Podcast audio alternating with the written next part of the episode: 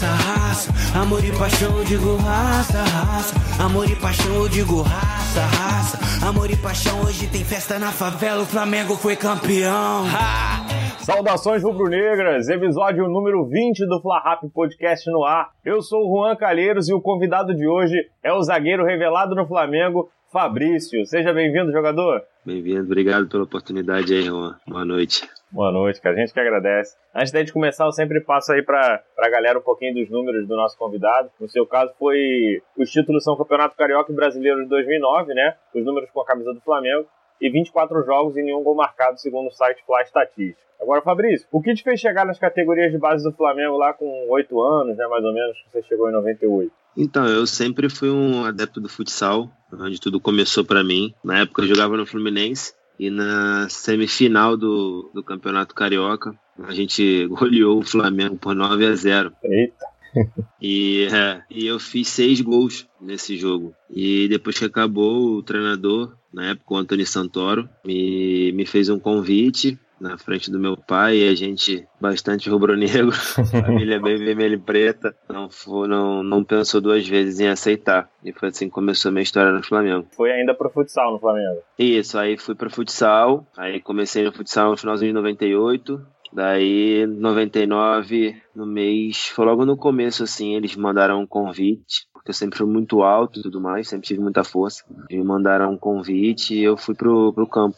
E desde então fiquei conciliando o, o futsal com o campo até onde não, não consegui mais pela, pela exigência que os treinamentos e campeonatos no campo tinham. Sempre de zagueiro e, e ala, né, lateral esquerdo? Não, cara, não. Eu, na verdade, eu virei zagueiro com 16, né? 15 para 16 anos. Eu já fui 10, já vesti a 10 do Mengão há muito tempo.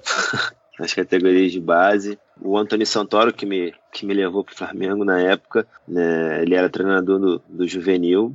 E sempre, sempre eu jogava de volante, primeiro volante primeiro e segundo volante ali. E ele fez essa, essa adequação minha ali para me puxando para a zaga. Na verdade, era uma tática para a saída de bola, que eu saía como homem surpresa. Sim. E daí as coisas foram acontecendo. Eu fiz um. Nesse ano que, que eu comecei isso, a gente ganhou tudo na base. E foi daí que surgiu essa situação do zagueiro, né? Pela escalação e tudo mais. E calhou de segundo ano fazer um outro ano também ganhando tudo nos campeonatos de base e praticamente direto profissional. Ah, sim, aí. Daí depois que deu certo no primeiro, virou zagueiro aí pro resto da vida. É. Pô, pensar foi de 10 para parar lá na, na zaga é uma mudança grande mesmo.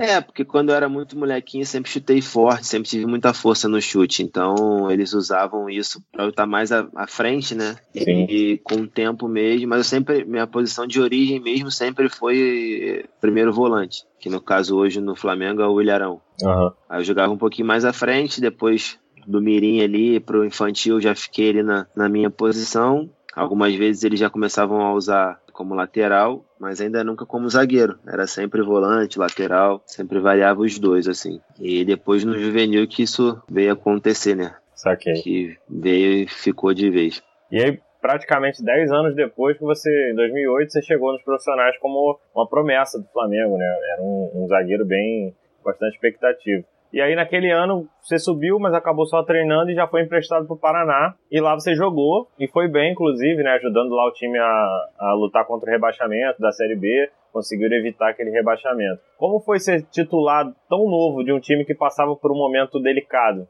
É, quando eu comecei os treinamentos em 2007, né? Eu comecei a profissional em 2007, aí descia de novo, enfim. Quando eu subi profissional do Flamengo, eu tava ali como quarto, quinto zagueiro. E logo na sequência chegou o Rodrigo, que jogou no Vasco. Sim, sim. Então eu acabei ficando como último e surgiu essa oportunidade para o Paraná, que estava em dificuldade, na verdade, brigando para cair para a Série C, né? Que foi o, o ano seguinte do rebaixamento deles. E eu agarrei com força, era uma oportunidade que eu tinha de jogar, de mostrar no profissional. E sabendo que a Série B, desde muito tempo, é uma vitrine muito grande. Eu vim para cá, agarrei a oportunidade, cheguei aqui com pouco de desconfiança, até por ser muito novo.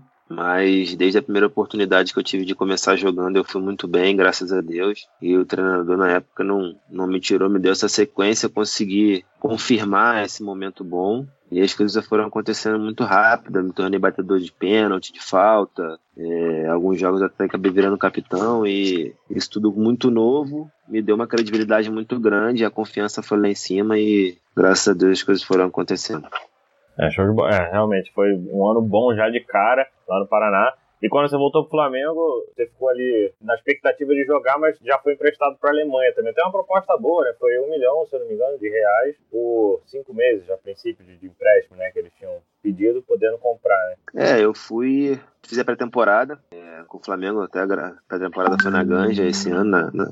Eu tava até brigando pela posição, ainda era meio indefinido, a nossa estreia ia ser no, no Raulino. A gente estava pegando ônibus para ir pro, pro hotel, né, para concentração, e me travaram no, no vestiário. O Isaías, na época, Tinoco me travou no vestiário, dizendo que eu não poderia jogar, enfim, que tinha essa, essa situação. Daí eu acabei indo para Alemanha e infelizmente as coisas não aconteceram lá, porque quando cheguei lá não tive a oportunidade de jogar de zagueiro, só joguei de, de lateral e de ponta esquerda.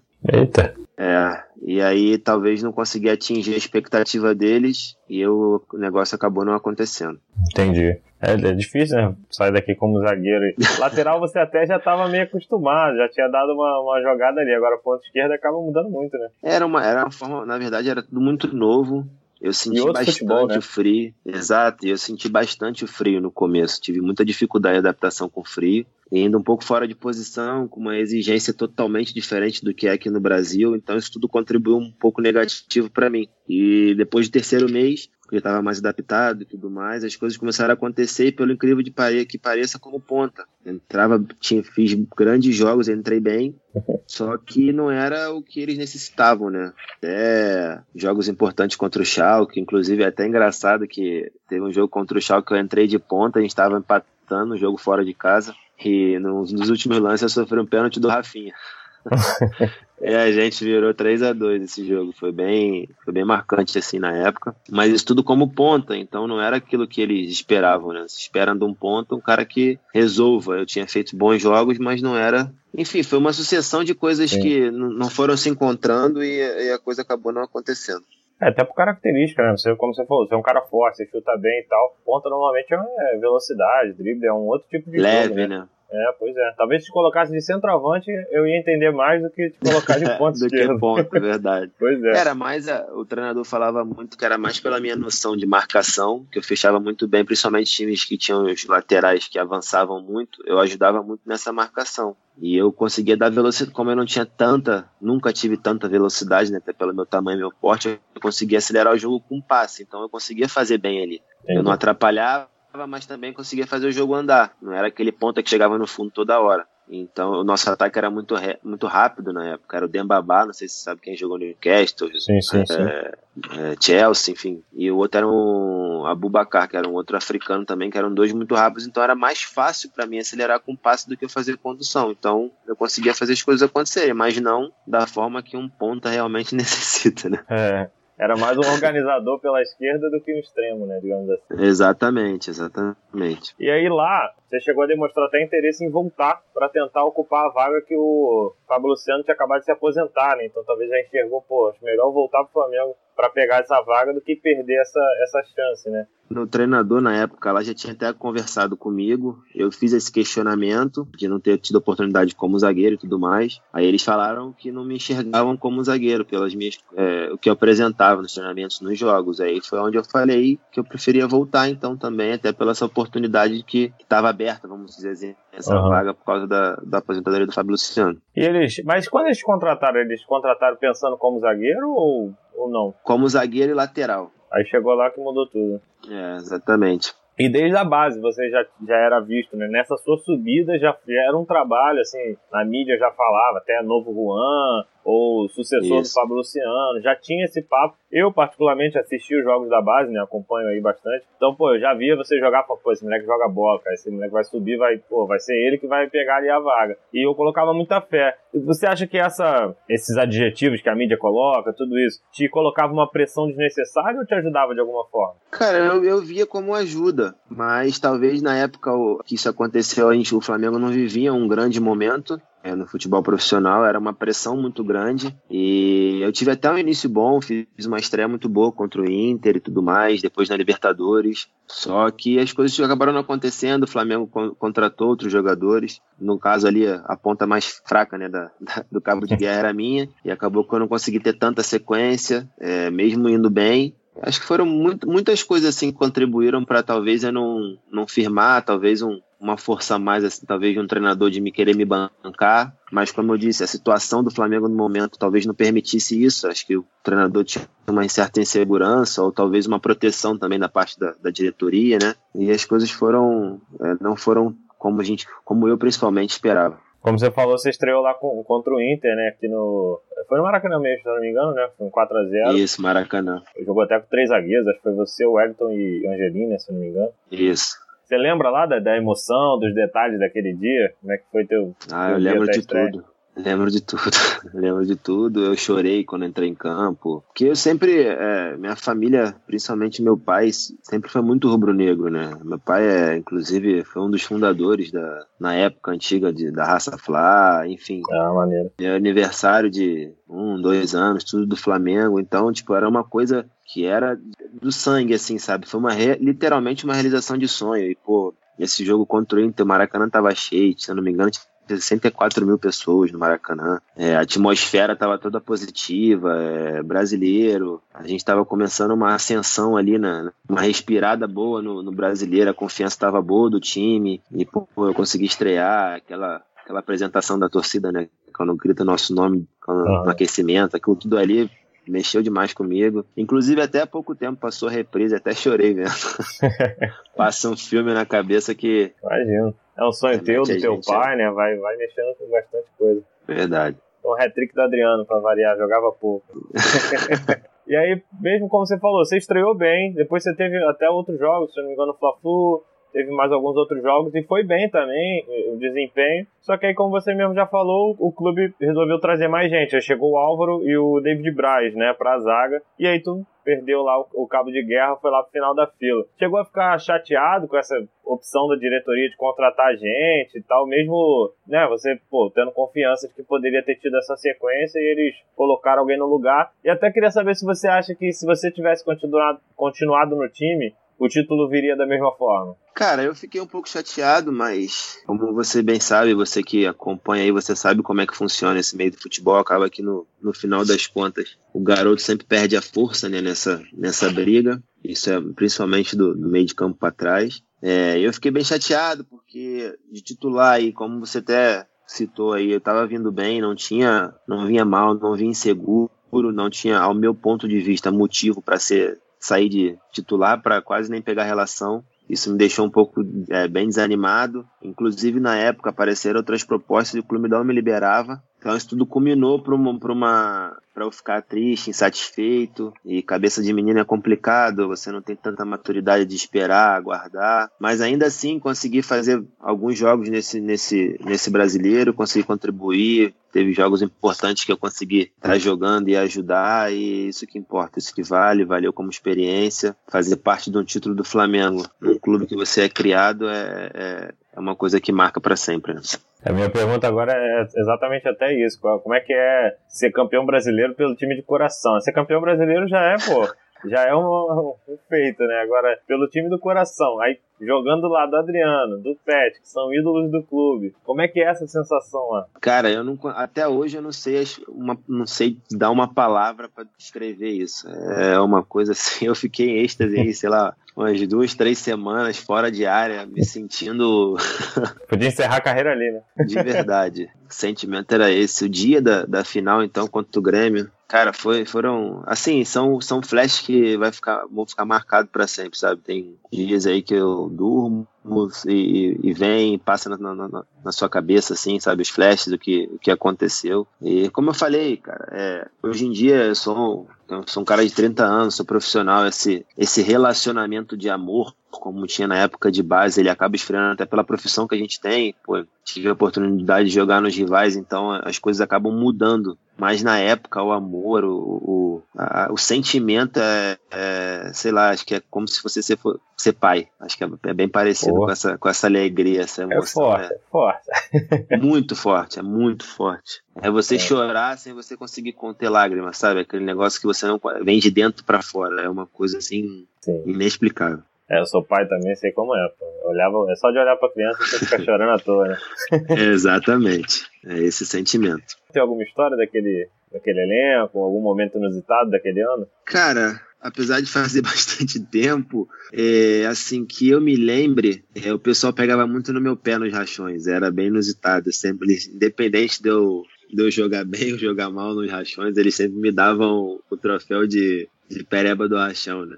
Isso era uma coisa que marcava muito. Eles pegavam muito no meu pé. Era bem, era assim. Na, na hora era, eu ficava puto, né? Ninguém gosta de perder e tal. E se eu ganhasse, eles me davam assim mesmo. Era como se fosse uma implicância, mas uma implicância legal, sim, sabe? sim. Mas era, era, era todo, todo sábado, assim, pré-jogo, era, era certo eles me darem o troféu de baranga do Rachão. Provavelmente até por tu ficar irritado, né? Depois de ficar na pilha, a galera vai de novo. Exatamente. Nesse, nesse ano, pô, além de campeão brasileiro, tu ainda teve é, oportunidade de participar da, do elenco vice-campeão lá da Copa do Mundo Sub-20, né? Pô, jogou com, com o Ganso, Alex Teixeira, Allan Kardec, Douglas Costa, Juliano, tinha uma galera boa naquele elenco também. Como é que foi fazer parte desse grupo de seleção e jogar uma Copa do Mundo, mesmo que sub-20, né? Pra sua idade era o que, era o que tinha, digamos assim. É, foi outra experiência, assim, marcante demais. É, eu vim de, desde 17 anos, eu peguei algumas convocações que o Flamengo, na época, tinha esse poder de não liberar. Até por eu estar ali nos planos do profissional e tudo mais, algumas coisas acabaram me travando para algumas convocações. E essa até por ter vindo através do Rogério também, que na época era treinador da, da seleção, Rogério Lourenço Zagueiro, que o Flamengo conseguiu me liberar e eu tive essa oportunidade de fazer todo o trâmite pré- pré-mundial e, e, e tá né, nessa convocação. Foi outra experiência também muito marcante que infelizmente por detalhes. A gente Não não, conseguiu sair campeão, mas também não é, exaltar também a, a seleção de Gana que era para a meu ponto de ver tinha uns cinco ali que tinha vindo uns 37 anos, mas Seleção africana é fogo, os caras parecem que estão muito mais velhos, né? Muita força também. é, também. foi a, foi a seleção do Abedi Pelé, né, do filho do Abedi Pelé, Uhum. o menino Abedi Pelé, ele era o 10 do time deles. A seleção deles era muito boa. Afinal foi um, apesar de ter sido empate sem gols e ter decidido nos pênaltis, mas foi foi um jogo incrível. Um jogo jogado, sabe? Não teve aquele Sim.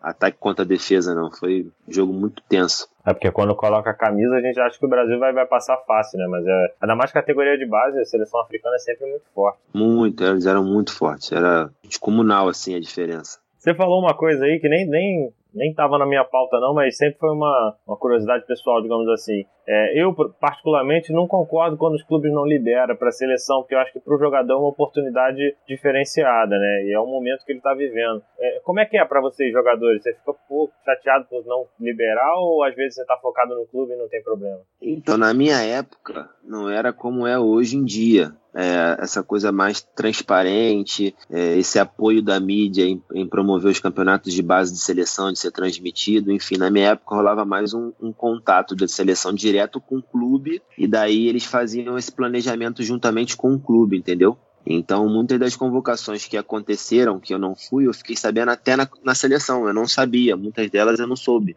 entendeu? Nem chegava em você. É, porque o que acontece? Naquela época parece, é, eles sondavam com o clube, né? Davam um aviso e o clube poderia ter essa liberdade de falar, não, ele está sendo utilizado, vamos ter como tipo, não convocar, não levar, porque ele está nos planos, enfim. E eu não sabia disso, né? Na mesma época que eu, teve uma, se não me engano, foi um campeonato, não lembro qual foi o campeonato, que saiu a convocação, que tinha sido convocado eu, o Ayrton, volante, Uhum. e o Wellington, zagueiro. Sim. E o Flamengo não liberou, porque a gente estava nos planos ali do, do, do elenco do profissional. É complicado, né? ainda mais é isso, porque falar, ah, tá nos planos, mas o cara é o quinto zagueiro, podia né, ter uma experiência diferente é, é fogo. Complicado.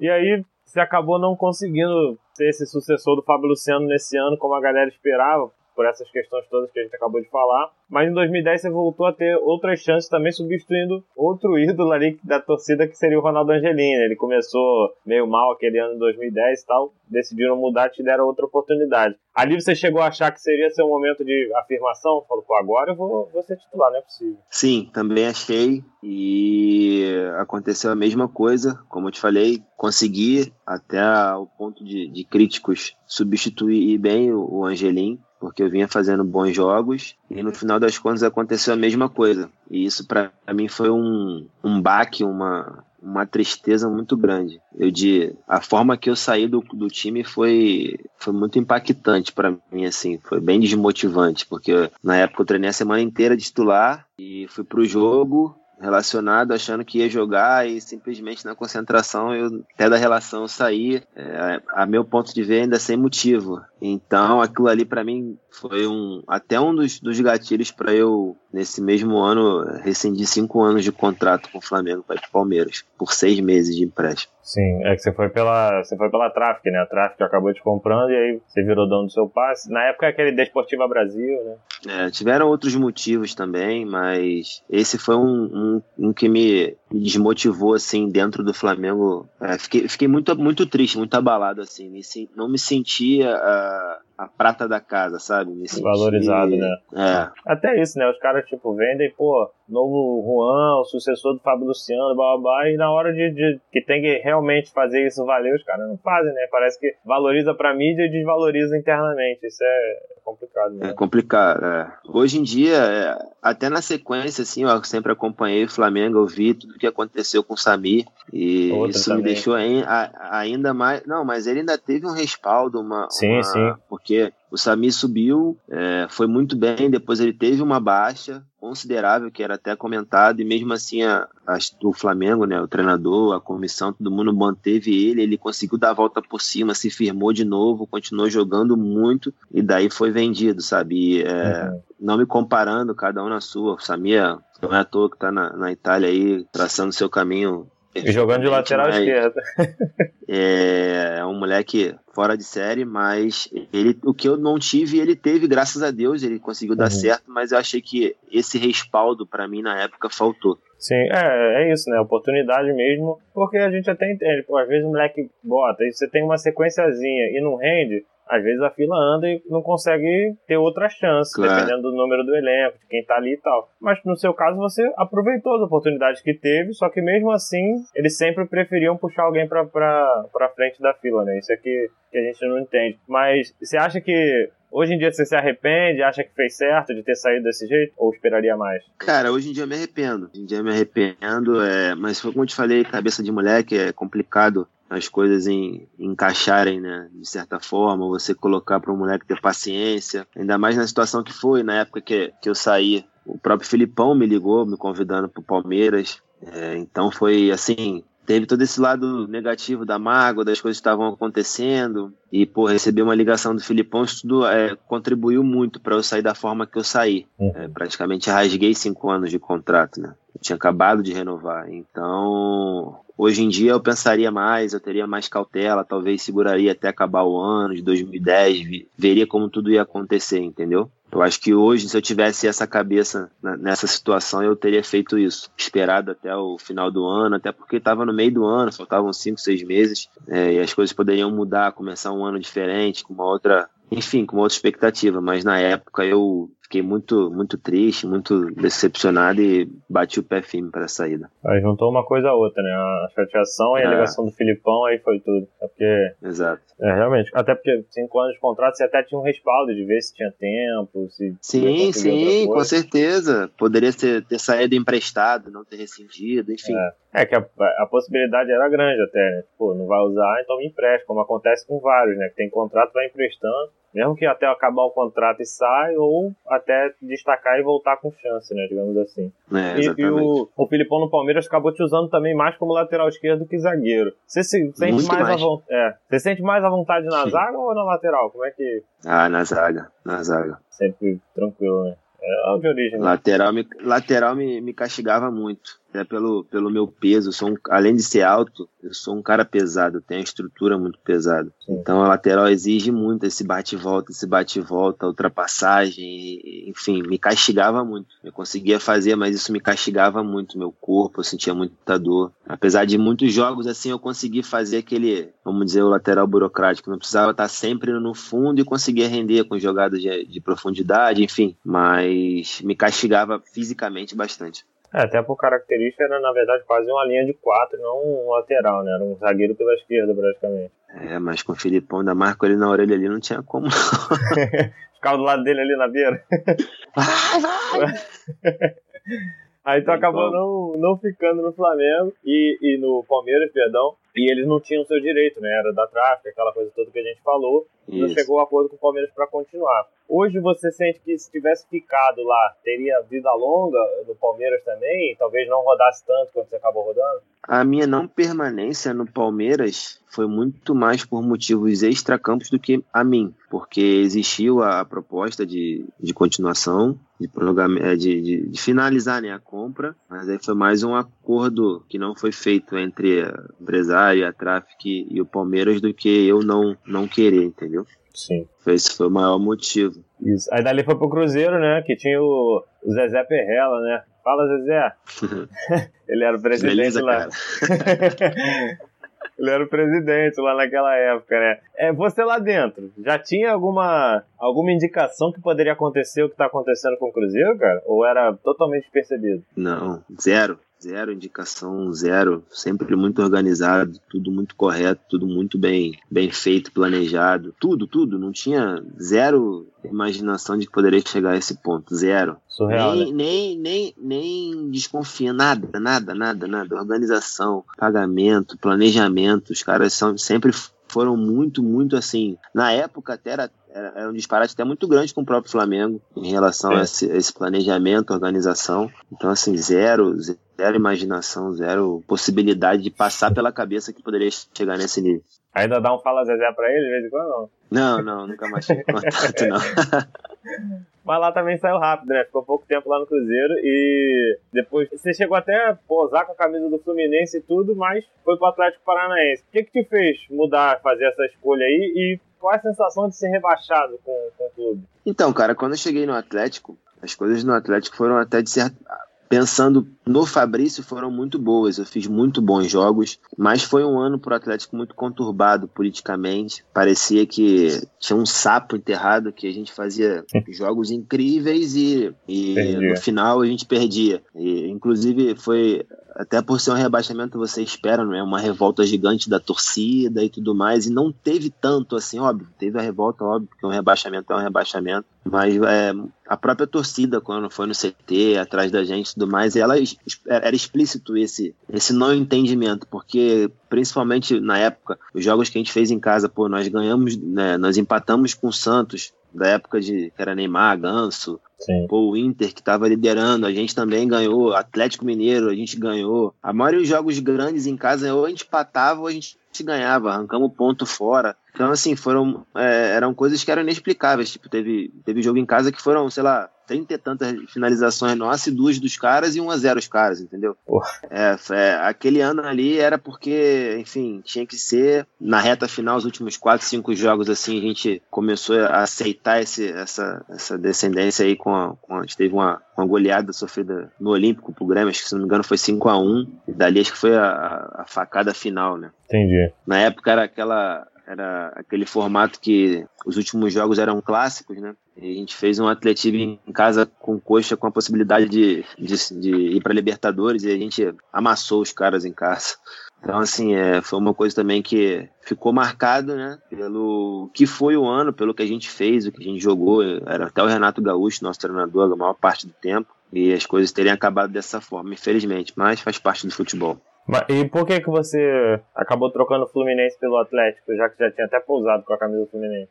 Cara, na verdade, é, o que aconteceu foi o seguinte: tinha esse interesse do Fluminense e a foto que saiu não foi foto de, tipo, de apresentação nem nada. Hum. Foi uma foto antiga, entendeu? Entendi. Aí que foi mais uma forçação de barra, mas desde o começo o Atlético já estava na, no Na negociação. E, isso, e a proposta do Atlético na época foi muito mais interessante. Não só é, financeiramente falando, mas como projeção, projeto uhum. e tudo, entendeu? Esportivamente. É por isso que eu. É, e tu falou da, pô, quando foi campeão lá com o Flamengo, ficou em êxtase aí semanas e tal, tudo bem, clube do coração, é, é diferente, mas como é que foi a ficha do, do rebaixamento? Demora a engolir também? Cara, foi muito mais difícil justamente pelo que eu te falei. Uma coisa é quando você faz um ano pífio, que você fala assim, caralho, esse ano é pra. Desculpa lá, não saiu sem não, querer. Pode falar. Jogou com o Lohan? Joguei. Ele, ele teve aqui com a gente, tá? Imagina que ele tá liberado.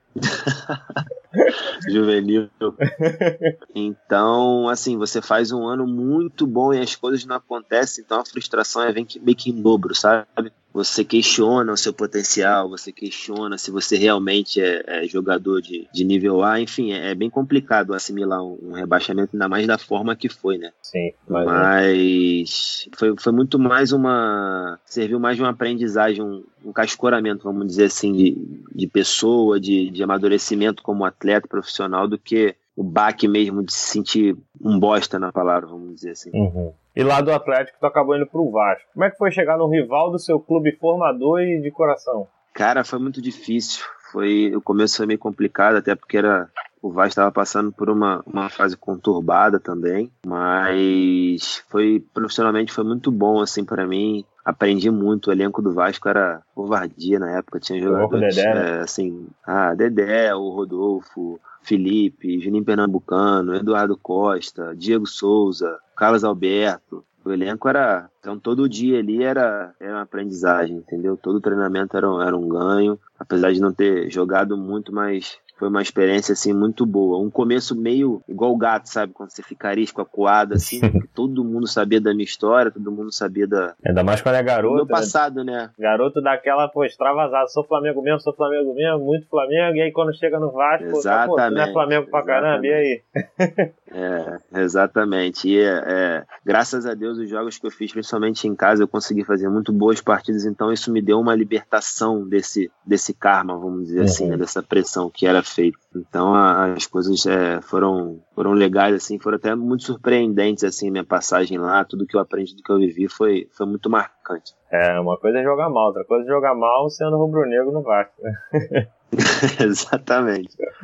Aí, pô, mais um ano, mais um time, tu foi pro Vitória. É, normalmente a gente Isso. vê os garotos aí é, que não tem muitas oportunidades rodar por times de menor expressão, buscando sequência, espaço no mercado, aquela coisa toda. O que, que foi diferente para você? Qual você acha aí que foi seu diferencial para, mesmo não conseguindo firmar, é, muitos dos times que você falou você acabou não tendo sequência, mas sempre ficou ali nos clubes de elite, né? Vasco, Cruzeiro, Palmeiras, nunca teve aquele, pô, sem espaço, vou lá jogar um carioca no, no Macaé, como a gente vê às vezes acontecer. Sim, cara, é, minha carreira ela teve muitos erros, muito mais de gestão do que propriamente por jogador, vamos dizer assim, entendeu? Enfim, vem ao né? caso, mas é, mas foi muito mais é, uma coisa extra-campo do que meu potencial, minhas atuações, minhas, é, minhas escolhas, vamos dizer assim, entendeu? Isso me atrapalhou bastante. E no Vitória, cara, eu tava fazendo um ano assim, quase que perfeito, e foi onde eu tive a lesão no meu joelho. Eu tive uma lesão parecida com a do Fenômeno, uhum. e foi aonde me, me travou nessa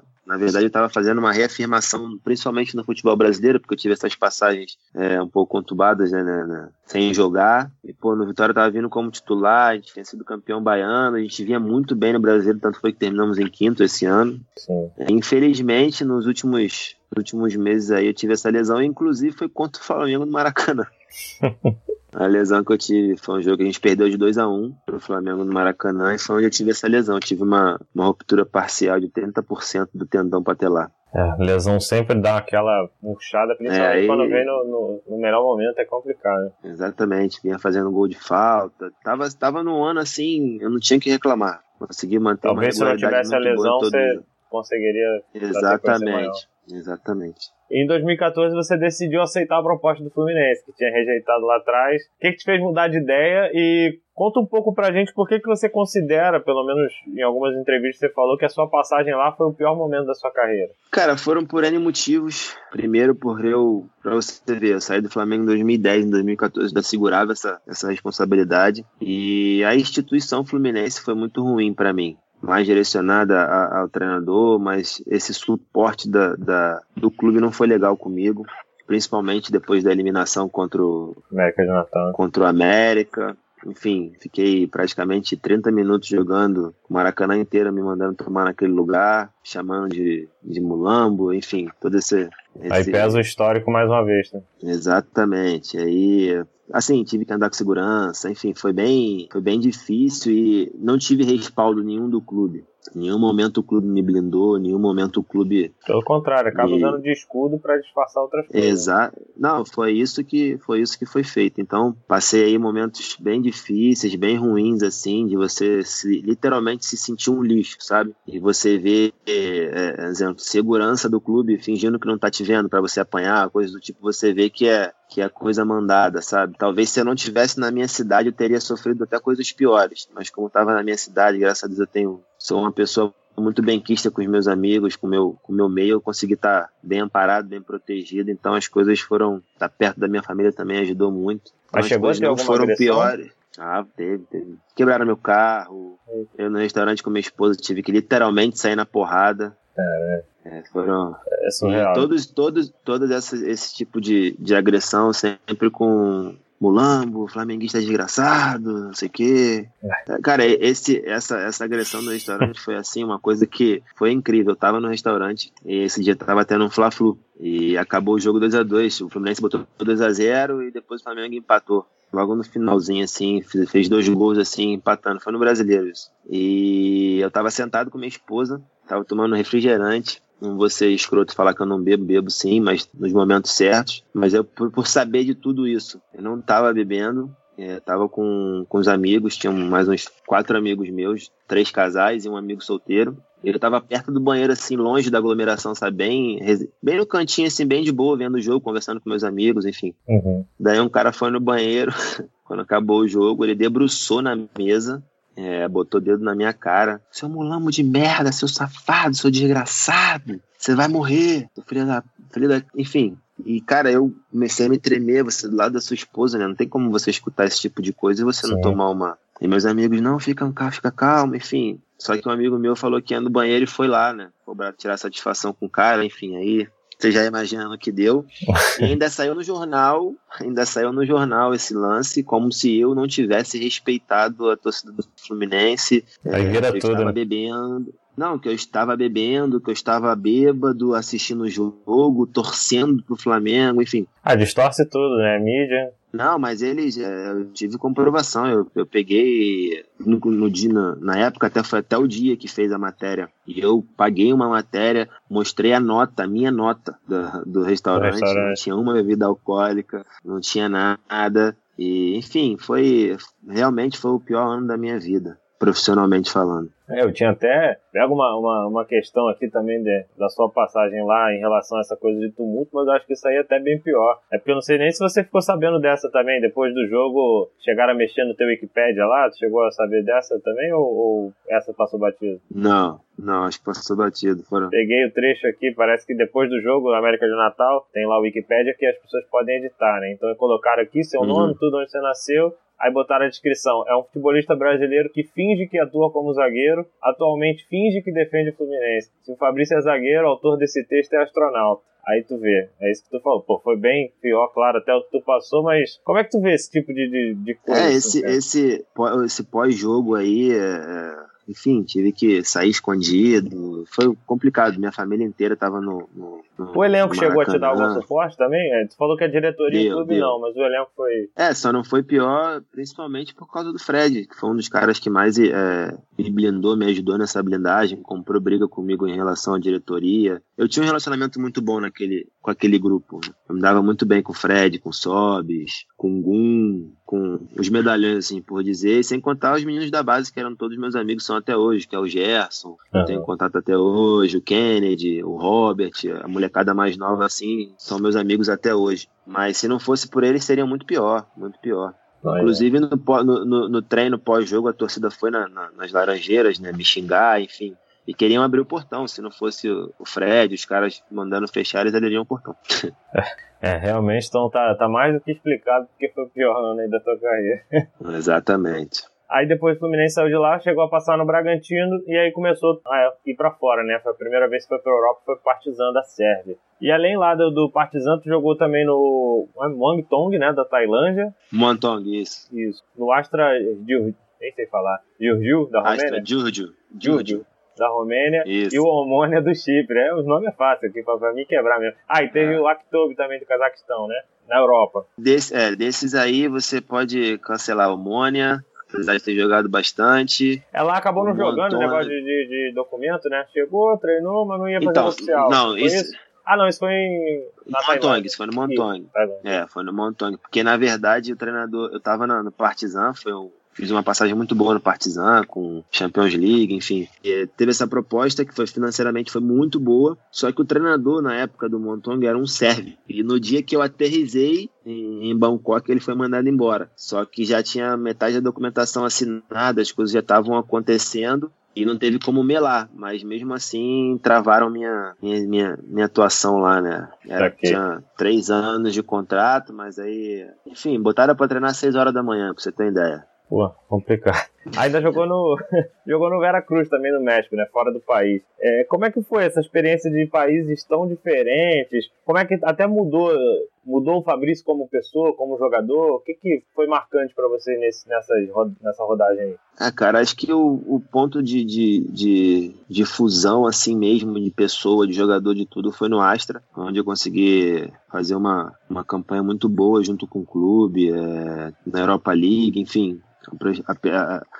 foi ali que eu aprendi, joguei com jogadores muito experientes, que me ensinaram muito, que me acrescentaram muito na carreira e acabaram que, dá, vamos dizer que abriu minha, minha, meu horizonte. Eu tive uma, um amadurecimento muito grande ali com aquele grupo. Então as coisas acabaram acontecendo certo, nos outros lugares, né, de certa forma mais fácil. É, por mais que em alguns, em alguns clubes não tenha dado certo, muito mais por essa questão de, de, diretoria, de contratação, enfim, essas coisas, do que propriamente de, de jogo, né? Como eu te falei no começo da nossa, da nossa resenha aqui. Mas eu consegui é, tirar proveito de todos os lugares que eu passei da melhor forma, sempre fui um cara é, sempre gostei de falar, gostei de estar, tá, sempre gostei de estar tá presente ali, de, de, de, incentivar, de expor minha opinião. E quando você vai para fora, assim, é, a expectativa que é criada em cima do estrangeiro, a cobrança em cima do estrangeiro é muito grande. E graças a esse, esse essa ajuda que eu tive de muitas pessoas que jogaram, muitos atletas jogaram comigo no Astra, principalmente, eu consegui ter essa maturidade e, e, e colher frutos muito bons, assim. E essa última passagem no México, infelizmente, o clube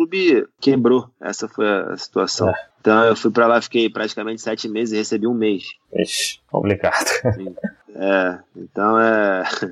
Tem muita pedra no meu caminho aí que é, é muito mais extracampo do que o, o Fabrício. Okay. Se vê aí na, mas quando se vê aí nessa, nessa telinha aí, se você botar o nome, não diz esses percalços, né? Só conta. É, com certeza, é por isso que a gente tá aqui, pô, pra botar a história. Agora, Exatamente. Na Tailândia tu não jogou, mas deu tempo de ter uma história com o macaco lá, não teve? Puta. Cara, eu tava. Cara, isso foi assim, eu tava já. Tava para sair do, do Montong, né? Eu tava tudo acertado, já saído, só faltava a assinatura do, da rescisão. E estava com pré-contrato com Astra, da Romênia. E eu recebi um casal de amigos meus lá e a gente foi nas ilhas. É, visitar. A gente foi na Monkey Beach, que é a ilha dos macacos lá, e eu tava Tipo, você tem contato literalmente com os bichos, enfim. E eu tava todo receoso, né? Com medo, respeitando, né? Os animais, enfim. E esse meu amigo é muito brincalhão, muito engraçado. Ele ficou com o cabo da GoPro, implicando com o macaquinho no galho, assim, sabe? Cara, do nada o macaco deu um berro, começou a berrar. Eu não sei o que, que, que eles viram. Acho que eu sou muito, eu sou muito maior que esse meu amigo. Irmão, foram mais de, sei lá, 30 macacos tentando me atacar. eu dei um pique. e ele é lotada, ele é lotada. Eu dei um pique pra dentro d'água. Imagina eu, desse tamanho, 1,90, correndo, assustado, branco, de, de, medo, de uma porrada de macaco. Virei comédia, né? Nossa, correndo pra dentro d'água, todo mundo rindo de mim, minha mulher, nossa. Acho que se o técnico do Hoffenheim tivesse te visto, ia te botar de ponta de novo. Na hora, assinava na hora. Literalmente calcanhar na nuca. Caraca, imagina. Os macacos Não, era, macaco era macaquinho chegou... pequeno ou era macaco a maioria era média, assim, mas tinha uns, sei lá, uns 10, assim, grandes. Inclusive, um chegou a me arranhar, nego. Tipo, na hora que eu tava saindo da ilha, assim, né, minha esposa e meus amigos só foram acreditar o porquê do meu medo quando eu mostrei o arranhão na panturrilha, né? Mas, na hora, virei comédia. Tô, imagina, sei lá, 60 pessoas indo da sua cara e eu, você com medo pois dentro é. do bar. Eu tô grandão, assim, Grandão. Correndo uma cara. que grandão frouxo. Uh, como você falou, cara, a questão do, do, dos times, né, na hora que a gente puxa a ficha, fora esses todos que a gente falou, ainda teve o Guarani, e aí, contando com ele, foram 17 times diferentes em 12 anos de carreira profissional, né? Contando até aqui. Isso. Essa pergunta, basicamente, você até já respondeu, né? Te perguntar o que, que você atribui a essa peregrinação, mas você falou que tem muita coisa do extracampo. Mas, na verdade, queria saber se você enxerga isso de uma forma positiva ou negativa para você. Cara, assim, como pessoa, eu enxergo de forma positiva, até porque eu tive, é, assim, muitas passagens, tive uma convivência muito grande com muitas pessoas, consegui deixar é, muitos laços legais nessas passagens. Mas se você enxergar profissionalmente, é muito ruim para mim, é, porque nunca vão questionar e nunca vão pensar no extracampo, vão sempre questionar que não ficou porque não rendeu. É assim que o futebol Sim. é visto, né? É, o cara vai contratar então, e fala, pô, o cara não passa mais de um ano no clube, eu vou trazer ele para ele ir embora ano que vem algum problema tem, né? É. O questionamento é sempre esse. Mas isso é até. É, eu, eu, vejo de forma positiva, até porque eu jamais é, duvidei do meu potencial, jamais me questionei em relação a isso. E sou muito grato a Deus por todas as oportunidades que, que sempre me dá. Mas se você analisar friamente como jogador, como imagem de jogador, é bem negativo, sim. Entendi. Hoje você está no Paraná pela segunda vez, né? E dessa vez como capitão do time mesmo maduro, né? Você chegou a ser capitão lá garoto ainda, mas agora com outra, outra moral, digamos assim. Como é que você vê sua relação com o time, onde você teve lá sua primeira experiência, né? E, e agora sendo uma referência no elenco? O que, que mudou do, do Fabrício de 10 anos atrás e agora para o próprio Paraná?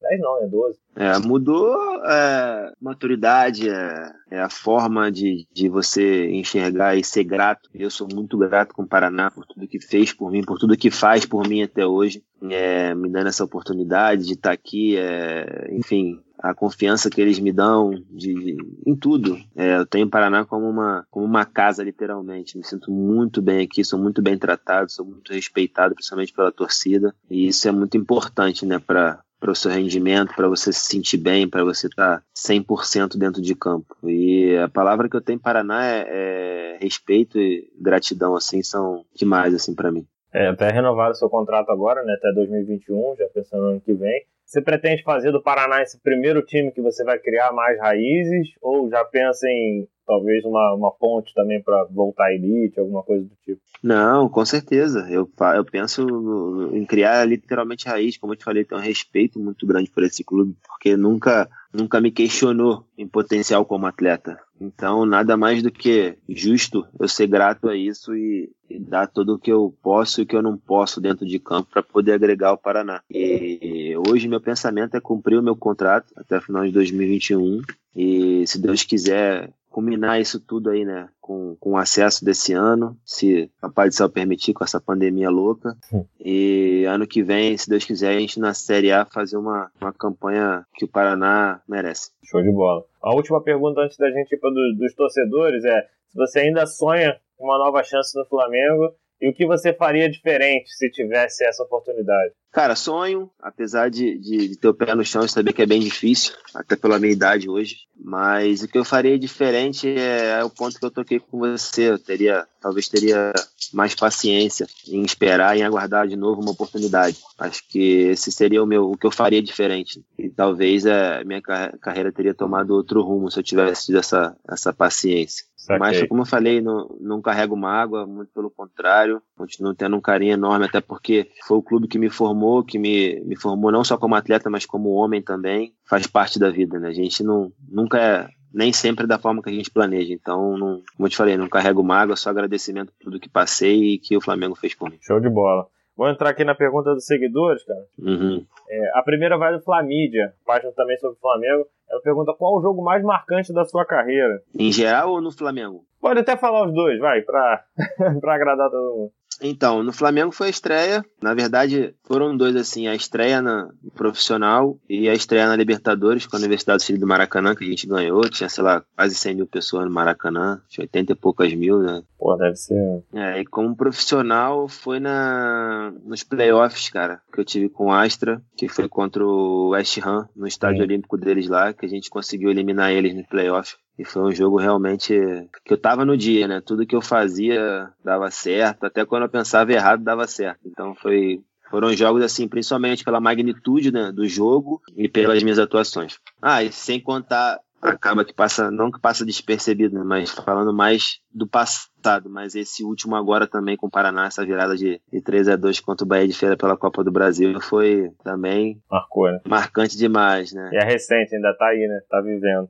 Exatamente, exatamente. A outra é da, também da página aqui, Michael da Depressão. Ele pergunta qual foi a sensação de quebrar as expectativas com aquela arrancada em 2009. E, e assim, se, como é que estava o elenco nessa, nessa questão de, da arrancada, acreditando mesmo? Eu sempre falo para todo mundo que me pergunta, já tive algumas vezes já me perguntaram, eu sempre falo que isso, não, isso foi muito surpresa para as pessoas que estavam de fora. Mas para o elenco, o que a gente vivia, o que a gente tinha naquele elenco ali, que era literalmente uma família, não foi surpresa. Era engraçado, era literalmente uma família. A gente, é, a gente tinha maturidade de entender quando um ou outro não estava bem. O respeito entre todo mundo era muito grande. O título, lógico, foi emocionante para todo mundo, mas para a gente não foi surpresa, até porque a gente sabia do que a gente era capaz e da, a gente sabia da nossa força como família, como união ali que a gente tinha. Então, acho que a surpresa foi mais para fora do que para nós mesmos. Acho que para nós mesmos foi só uma coroação do que a gente tinha do nosso relacionamento. A última é uma pergunta aqui mais, mais longa até. É do Sandro Braga, de Portugal. Ele é historiador e tudo, um amigo até.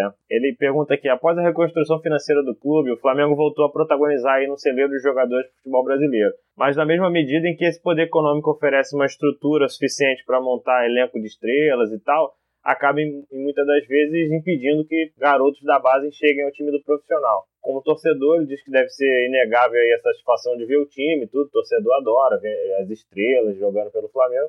Mas por outro lado, como ex-jogador, né, como ex-jogador do Flamengo, né, como jogador ainda profissional, mas ex-jogador do Flamengo, e tendo feito a sua base ali, o desejo maior ali era jogar pelo clube. Então, como você vê essa, essa diferença? Como é que ficaria o coração entre jogador e torcedor? Né? Na época também você era um torcedor do, do Flamengo, ainda é, mas com essa estrutura, você acha que, pô, eu como torcedor gosto de ver, mas pensando como um garoto da base, talvez me prejudicaria se você estivesse lá agora, né, por exemplo? É, eu acho, cara, é como eu te falei, é muito complicado esse peso, né? Até porque a, a grandeza do, do, Flamengo exige muito, título exige muito, você tá nas cabeças, exige muito é uma cobrança muito grande e até isso para os atletas de base é um pouco complicado. Você já lançar dentro dessa, é, dessa expectativa que hoje o Flamengo guarda. Então, mesmo com tudo isso, assim, talvez muitos jogadores não tenham oportunidade. Ainda assim saiu o Vinícius Júnior, ainda assim saiu Paquetá, Léo assim, Duarte, tem Léo Duarte, a gente tem essa. Ainda tá lá, mas é um cara que se jogar mais um pouco também vai embora, é o César, goleiro. Enfim, o são Renier, jogadores que ainda.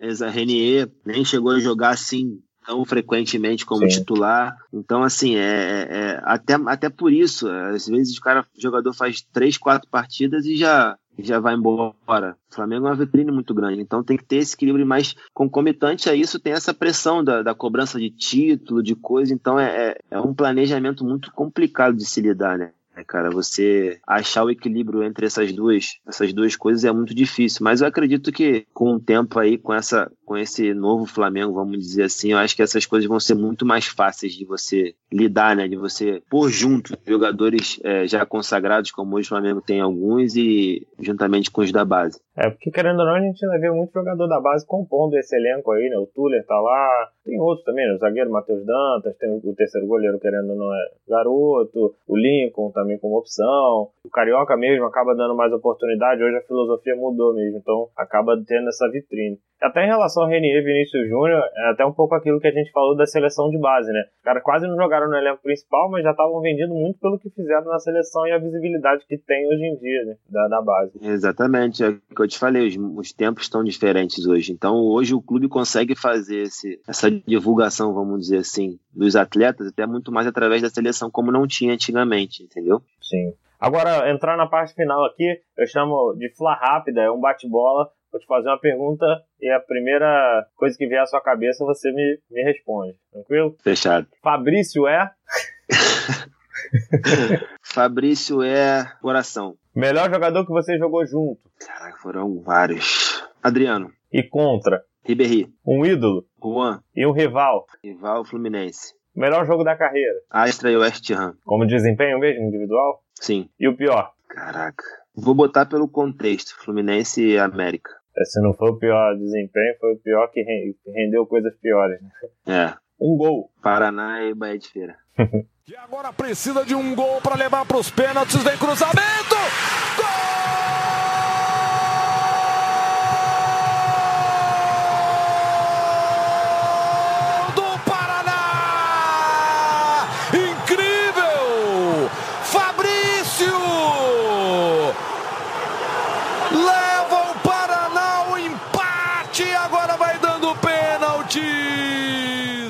Na minha carreira faltou ou falta ainda? Faltou paciência. Meu áudio foi? Astra. Agora, para finalizar, vou falar quatro números de camisa. Você me fala o primeiro jogador que te vem com aquele número, beleza? Tá. Número 6. Roberto Carlos. Número 3. Fábio Luciano. Número 5. Canavarro. E número 4. Fabrício. é isso aí, tem que puxar a sardinha. Irmão, muito obrigado aqui pela presença, cara. A resenha foi maneira. Fabrício, é muito legal aí ter você como convidado. Te agradecer mais uma vez. Deixar o espaço, se quiser deixar uma última mensagem aí para a nação, pode ficar à vontade. A mensagem é de gratidão, assim, por tudo que, que eu fiz até hoje. Ainda recebo mensagem de, de muito flamenguista por esses questionamentos todos que a gente comentou aqui, que foi falado na nossa, nossa entrevista aqui, na nossa resenha, é, e dizer que tudo que eu tenho para dizer para o Flamengo e para a torcida é só gratidão e que o Flamengo está marcado para sempre na minha vida. E a você, muito obrigado por essa oportunidade de estar contando um pouco da minha história, da minha vida aqui, que foi muito legal, foi vai ficar marcado. Show de bola. Valeu, eu que te agradeço, Fabrício. Um grande abraço. Um abraço. Esse foi o zagueiro Fabrício aí esclarecendo muito do porquê a sua carreira acabou rodando tanto e não firmando em nenhum time, mesmo mostrando muito potencial ainda quando era garoto. Muito maneira a resenha com ele. Pedir para vocês continuarem seguindo aí a nossa página arroba Original. Eu sou o arroba Calheiros Juan. O nosso convidado arroba Fabrício Dornelas com dois L's. E os nossos parceiros arroba Trave de Chinelo Underline Oficial a loja arroba foot.esport underline oficial, onde tem 15% de desconto nas camisas, e também o arroba Clube Retro RJ, e com cupom de desconto FLARAP vocês também garantem aí um precinho bacana nas camisas retrô do Mengão. Lembrando que esse e outros podcasts você pode ouvir pelo Anchor, pelo Spotify, Google Podcasts e também no nosso canal no YouTube FlaRap Original procura lá no YouTube, se inscreve, deixa o like, ativa o sininho e tem promessa, hein? Chegando a 500 inscritos vai ter sorteio de uma camisa oficial do Mengão. Então corre lá, se inscreve, vamos dar essa camisa pra nação. É isso aí, rapaziada. Grande abraço. Aqui é raça, amor e paixão. Coringa, Vitinho, Renier, a torcida perde a linha com a dupla mais pesada, Felipe, Luiz, Rafinha. É bicicleta, é chapéu, é caneta, e já pode entregar o Puscas pro Arrascaeta. Diego, camisa 10, segura o capitão, cruzar na área, golaço de cabeça do Arão. Rodolfo e Pablo Mari, fechando aquela zaga, Diego Alves no gol, vixe, não passa nada. A torcida mais bonita gritando na arquibancada. E ainda tem Jorge Jesus no comando da parada. Vem, é sete vezes campeão.